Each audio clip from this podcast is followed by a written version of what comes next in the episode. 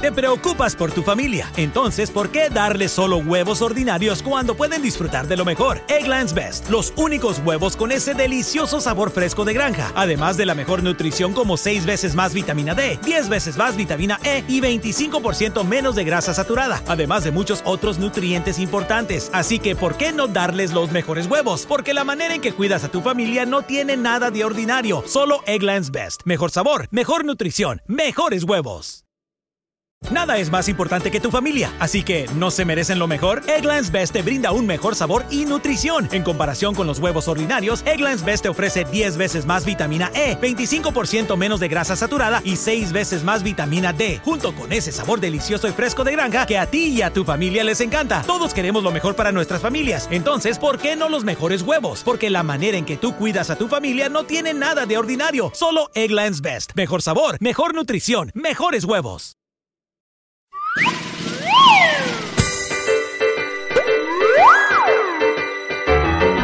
¿Qué tal, chicos y chicas? ¿Cómo están, amiguitos? Tengo una historia y te la contaré. Siéntate a mi lado y conocerás del amor de Jesús y también de su poder. Será mejor compartir de Dios. En cada historia más conocerás y al pasar el tiempo más te gustará. Verás como el poder de Dios salvó a ricos y pobres y por siempre cuidará de ti. Verás como el poder de Dios salvó a ricos y pobres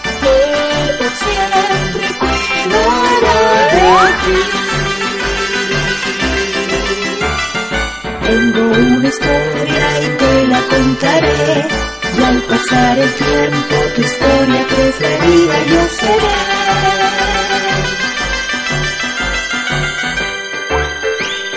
Tu historia preferida.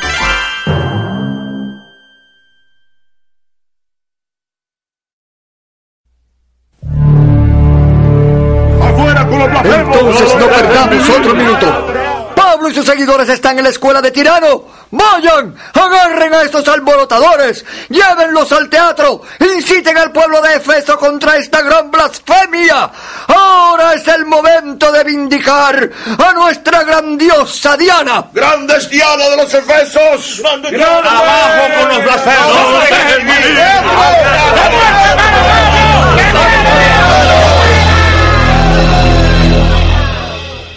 ¿Qué tal, chicos y chicas? Y también todos nuestros amigos que nos sintonizan. Estamos contentos que se hayan reunido para escuchar otro relato del tiempo de los apóstoles y de la iglesia primitiva. Tío Daniel, ¿dónde ocurrió la historia de hoy? La historia de hoy ocurrió en la ciudad más grande de la provincia del Asia en el tiempo del Imperio Romano. Se llamaba Efeso y estaba en lo que hoy es Turquía Occidental. Efeso estaba cerca del Mediterráneo y los mercaderes, los viajeros y los adoradores de todo el mundo conocido visitaban esa gran ciudad. Así que el apóstol Pablo estaría muy interesado en establecer una poderosa iglesia cristiana en Efeso. Así es, tía Elena. Esa fue la mayor ciudad en la que trabajó durante su tercer viaje misionero, que lo inició en el verano del año 52. Este relato se basa en los capítulos 18, 19 y 20 de los Hechos de los Apóstoles. Y como de costumbre, supongo que experimentó muchos problemas. ¿Cuál es el título de tu historia, tío Daniel? Yo titulo mi historia Alboroto en Efeso.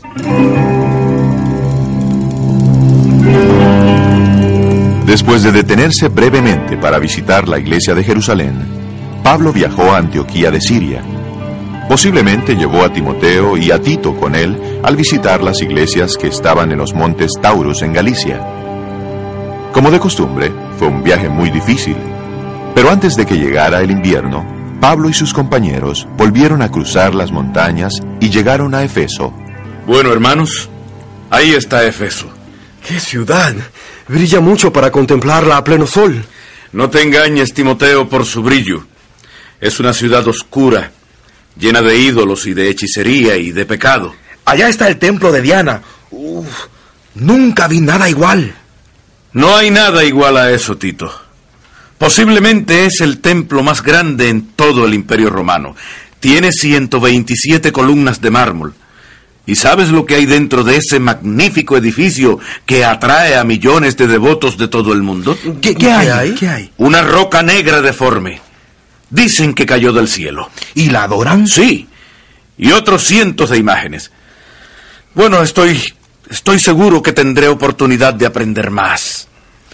Ahora deseo encontrar a Aquila y Priscila. Estoy ansioso de escuchar lo que han podido hacer en Efeso. Eh, Vengan, busquemos la calle de los que hacen tiendas. Después de haberse encontrado con Aquila y Priscila, Pablo se dedicó nuevamente a hacer tiendas para sostenerse con sus compañeros mientras predicaban las buenas nuevas en Efeso. Hablaban con grupos pequeños en las esquinas y en las casas, y cada sábado Pablo iba a la sinagoga judía. Lo que mis ojos han contemplado y Dios ha declarado es lo que os predico, hermanos. Jesús es el Mesías, como muestran las escrituras. El profeta Isaías dijo que el Mesías sufriría, pero por sus heridas nosotros seríamos sanados. Este Jesús de Nazaret sufrió hasta la muerte, muerte de cruz, pero resucitó, como la ley y los profetas anunciaban. Ese Jesús del que hablas es un falso Mesías. Los dirigentes en Jerusalén no lo aceptaron. Escuchen a Pablo, hermanos, dice la verdad. Él es un traidor de Moisés. sí. Moisés habló de este Mesías. ¡Afuera, Afuera con este falso. Vaya. No, no, él dice la verdad. Después de predicar en la sinagoga por tres meses, Pablo tuvo que irse. Muchos se fueron con él porque también creían que Jesús era el Mesías prometido. Pablo y los nuevos conversos encontraron otro lugar para reunirse en la escuela de uno llamado Tirano. Desde las 11 de la mañana hasta las 4 de la tarde, cuando el sol quemaba y todos los negocios cerraban, Pablo les predicaba las buenas nuevas de Jesucristo. En otras horas, trabajaba en el taller de hacer tiendas o visitaba a la gente en sus casas o en sus negocios. Las buenas nuevas de un Salvador para todos se extendieron rápidamente por todo Efeso y sus alrededores. Dios también le dio a Pablo poder para sanar a la gente en el nombre de Jesús. ¿Trajiste a Pablo? No, no, padre. No pude conseguir que viniera. Entonces moriré de esta enfermedad. Le rogué que viniera, pero la multitud lo apretó. Pero mira, traje su vincha. ¿Su pincha? ¿Y para qué sirve? Pablo dice que sanamos por el nombre de Jesús, no por Pablo. Así que toma esta vincha y pídele a Jesús que te sane. Muy bien. No pierdo nada, ¿verdad? Oh Jesús, creo que puedes sanarme. Creo... Creo que... Padre, padre, te está volviendo el color a tus mejillas. Estás sano. Sí, sí, siento poder que recorre mi cuerpo. El poder de Jesús. Estoy sano.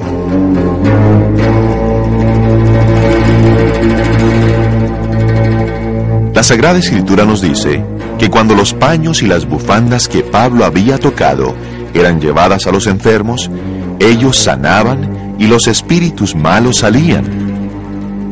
Todo Efeso se corrió la voz del poder de Pablo por medio del nombre de Jesús. Pero la mayoría de los supersticiosos de Efeso no entendieron que las piezas de ropa eran como un símbolo del Mesías a quien Pablo predicaba. Creyeron que con decir una palabra mágica o usar una fórmula tendrían poder sobre las enfermedades y los demonios. Muchos tenían amuletos y hechizos de buena suerte y pergaminos con palabras y fórmulas mágicas. Muchos exorcistas se ganaban la vida ofreciendo curar a los enfermos y a los poseídos por espíritus malos usando esas fórmulas. Entre estos estaban los siete hijos de un tal Ezeba, judío, jefe de los sacerdotes. Un día se encontraron con uno que tenía espíritus malos y lo rodearon. Ahí van los hijos de Seba. Cuidado, cuidado, cuidado. Van a expulsar el demonio que tiene Alejandro. No, eso es imposible. Sí, sí, un demonio muy poderoso. ¿Quiénes son ustedes? ¡Déjenme! Somos los hijos de Seba. Tenemos gran poder. No tienen poder sobre mí. Tengo más fuerza que siete hombres. Pero vamos a usar un nombre poderoso. ¿Usaremos el nombre que, que, que usa Pablo? Sí, sí, sí. Sí, a Pablo le da resultado. Es un nombre poderoso, sí. Es el mago supremo. ¡Salgan! ¡Salgan de aquí, hijos de Seba! No tienen poder sobre mí. ¡Los voy a despedazar! Os conjuro por Jesús, el que Pablo predica, que salgas de él. Sal, demonio, por el nombre de Jesús, al que Pablo predica. A Jesús conozco y sé quién es Pablo. Pero ustedes quiénes son. ¿Pero por qué no sirve? No lo sé, pero mira qué airado está. ¡Os voy a despedazar! ¡Vamos! ¡Corramos por nuestras vidas! El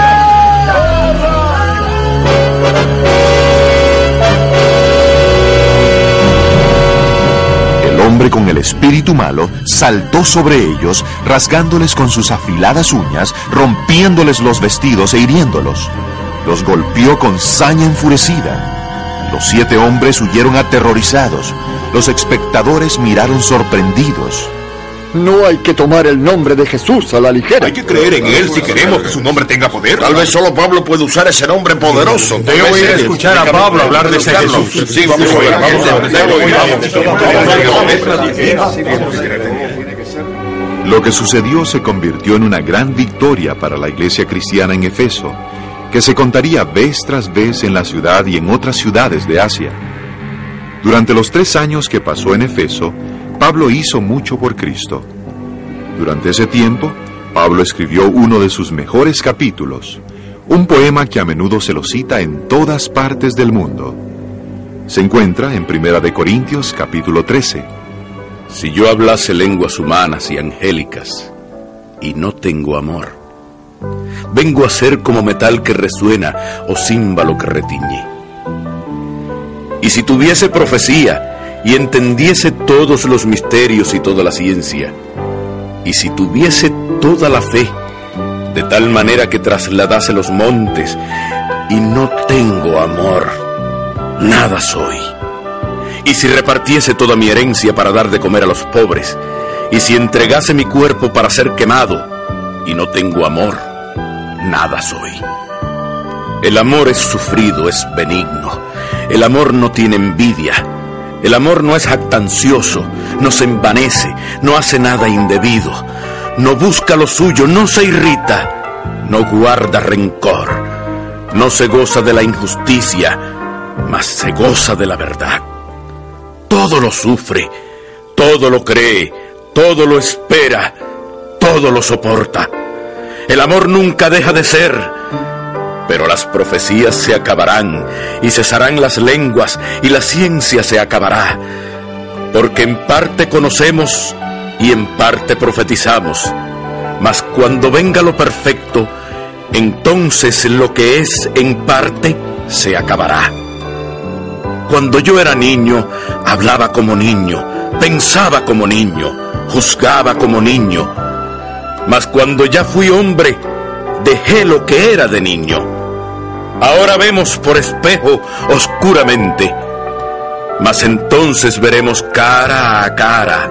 Ahora conozco en parte, pero entonces conoceré como soy conocido. Y ahora permanecen la fe, la esperanza y el amor, estos tres, pero el mayor de ellos es el amor.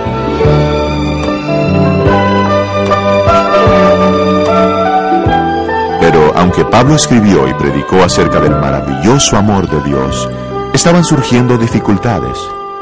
Otra tormenta estaba a punto de estallar sobre Pablo.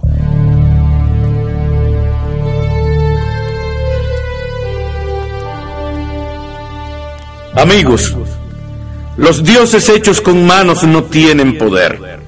Solo el Dios verdadero, el creador de todas las cosas, puede darles poder. Abandonen esos dioses de madera y de piedra, porque no sirven para nada. Esos, hechos por manos de hombre, no son dioses. La predicación de Pablo causó tal impacto que la venta de imágenes de Diana o Artemis, como la llamaban los griegos, disminuyó notablemente. Los que las hacían comenzaron a preocuparse y a enojarse. Un viejo platero llamado Demetrio, que era el dirigente de los que hacían ídolos, convocó a una reunión a todos los que hacían ídolos. Caballeros, en este negocio está nuestra ganancia. Pero ya han oído de ese predicador, Pablo, que ha convencido a mucha, mucha gente que los dioses hechos de mano no son dioses. Se burla de religión. ¿Saben lo que está pasando? El volumen de nuestras ventas disminuye. No solo aquí en Efeso, sino por toda la provincia de Asia. Así es, colegas. Y si esto se mantiene, pronto se nos terminará el negocio a muchos de nosotros. Pero aún hay algo más inquietante. Si esto se mantiene, el templo de nuestra gran diosa Diana perderá su influencia. ¿Pueden imaginarse? Esta espléndida diosa Diana que se la adora en toda la provincia de Asia y aún alrededor del mundo, caerá en el olvido. Nunca será olvidada. Bueno, bueno, compañeros efesios. Ya han oído el problema que este Pablo nos está causando, no solo a nosotros, sino a Efeso y a toda el Asia. ¿Cuál es su veredicto? ¡Destruyámoslo! ¡No merece vivir! Destruyamos a todos los cristianos en esta ciudad. ¡Nuestra diosa madre! Entonces no perdamos otro minuto. Pablo y sus seguidores están en la escuela de Tirano. Vayan, agarren a estos alborotadores, llévenlos al teatro, inciten al pueblo de Efeso contra esta gran blasfemia. Ahora es el momento de vindicar a nuestra grandiosa Diana. ¡Grandes Diana de los Efesos! ¡Abajo con los blasfemos! ¡Que muerte para Pablo! ¡Que muera!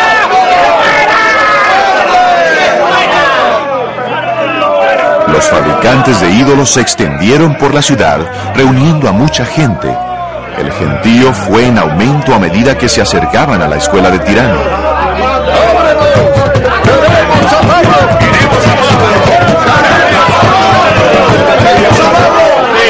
Pero Pablo no estaba allí. En su frustración, los que armaron el tumulto arrebataron a Gallo y Aristarco, dos compañeros de Pablo. ¡Arrástrenos al teatro! ¡Llévenlos a los jueces! ¡Vamos, llévenlos a los jueces! Pablo volvió unos momentos después que se fue la turba. Cuando oyó lo que había acontecido, se dirigió a la puerta para salir.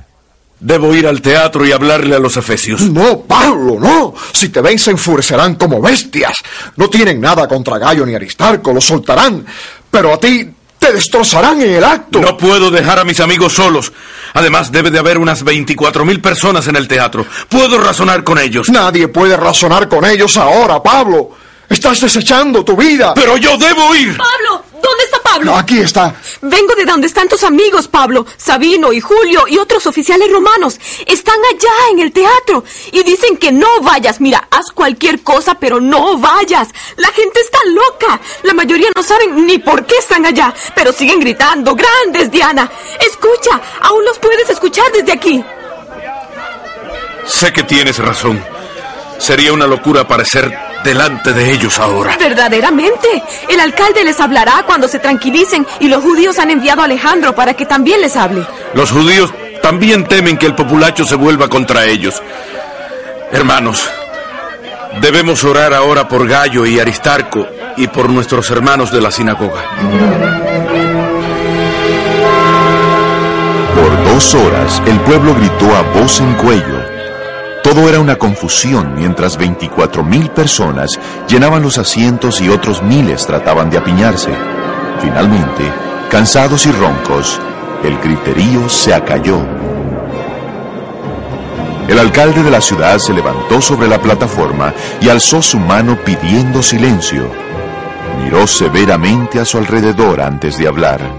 Hombres de Efeso, todos saben que Efeso es el centro de la religión de la gran Diana y de su imagen que vino del cielo.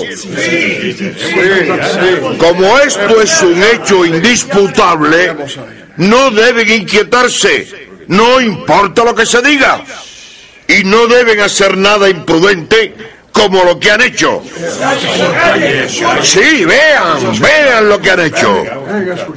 Han traído a estos dos hombres que no son sacrílegos ni blasfemadores de Diana. Si Demetrio y los artífices tienen pleito contra alguno, para eso está el juzgado. Y se conceden audiencias. Que todo se haga por las vías legales y si hay quejas en cuanto a otras cosas, en legítima asamblea se puede decidir.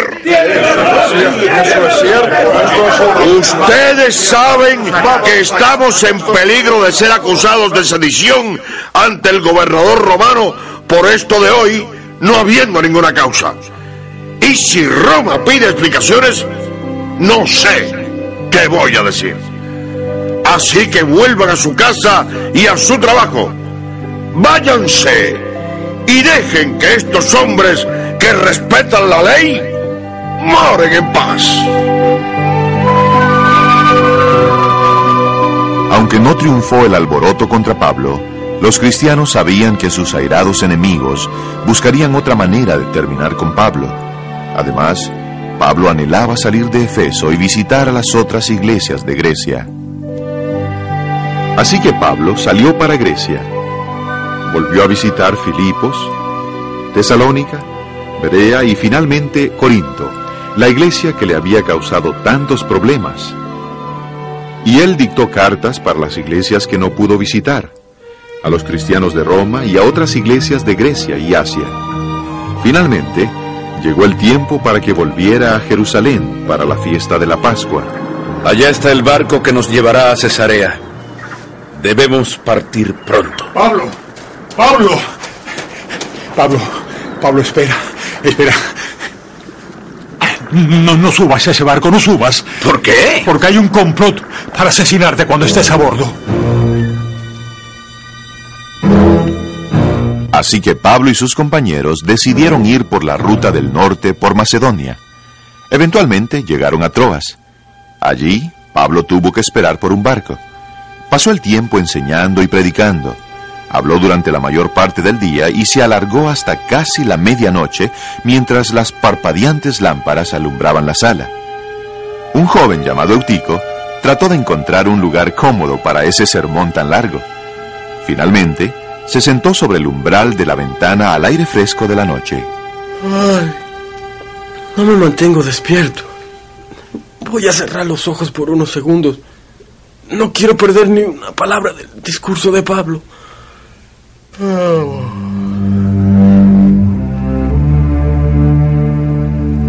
siguiente cosa que Eutico supo fue que estaba cayéndose.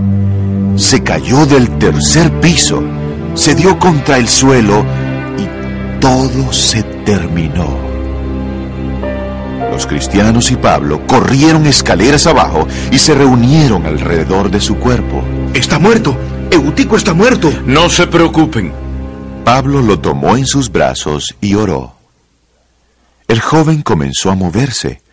Después abrió sus ojos y miró a su alrededor. Está sano. Está sano.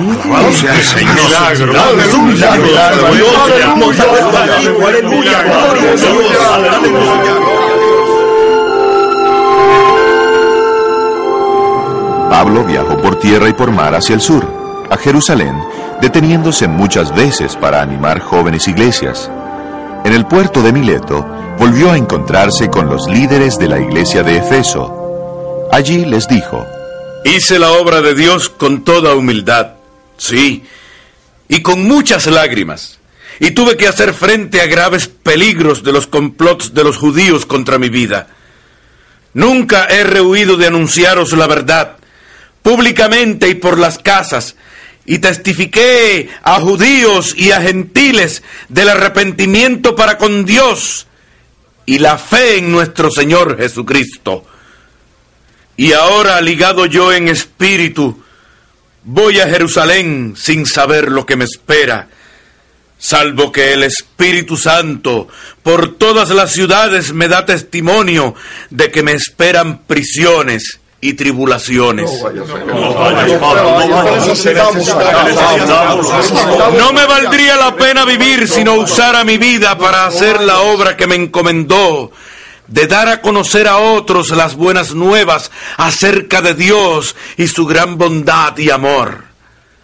Pero hermanos, me temo que no los volveré a ver.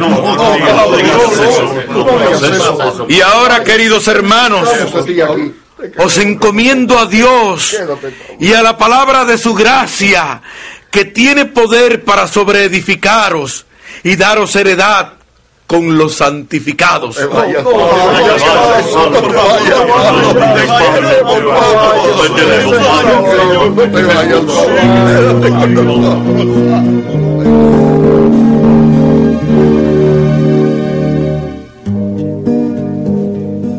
Los cristianos lloraron en alta voz y le dieron un abrazo de despedida.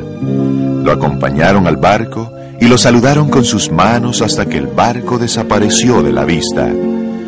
Había llegado a su fin el tercer viaje misionero de Pablo. Pero Pablo dejó tras sí muchas iglesias fuertes, miles de nuevos cristianos y sobre todo esperanza en el corazón de judíos y gentiles.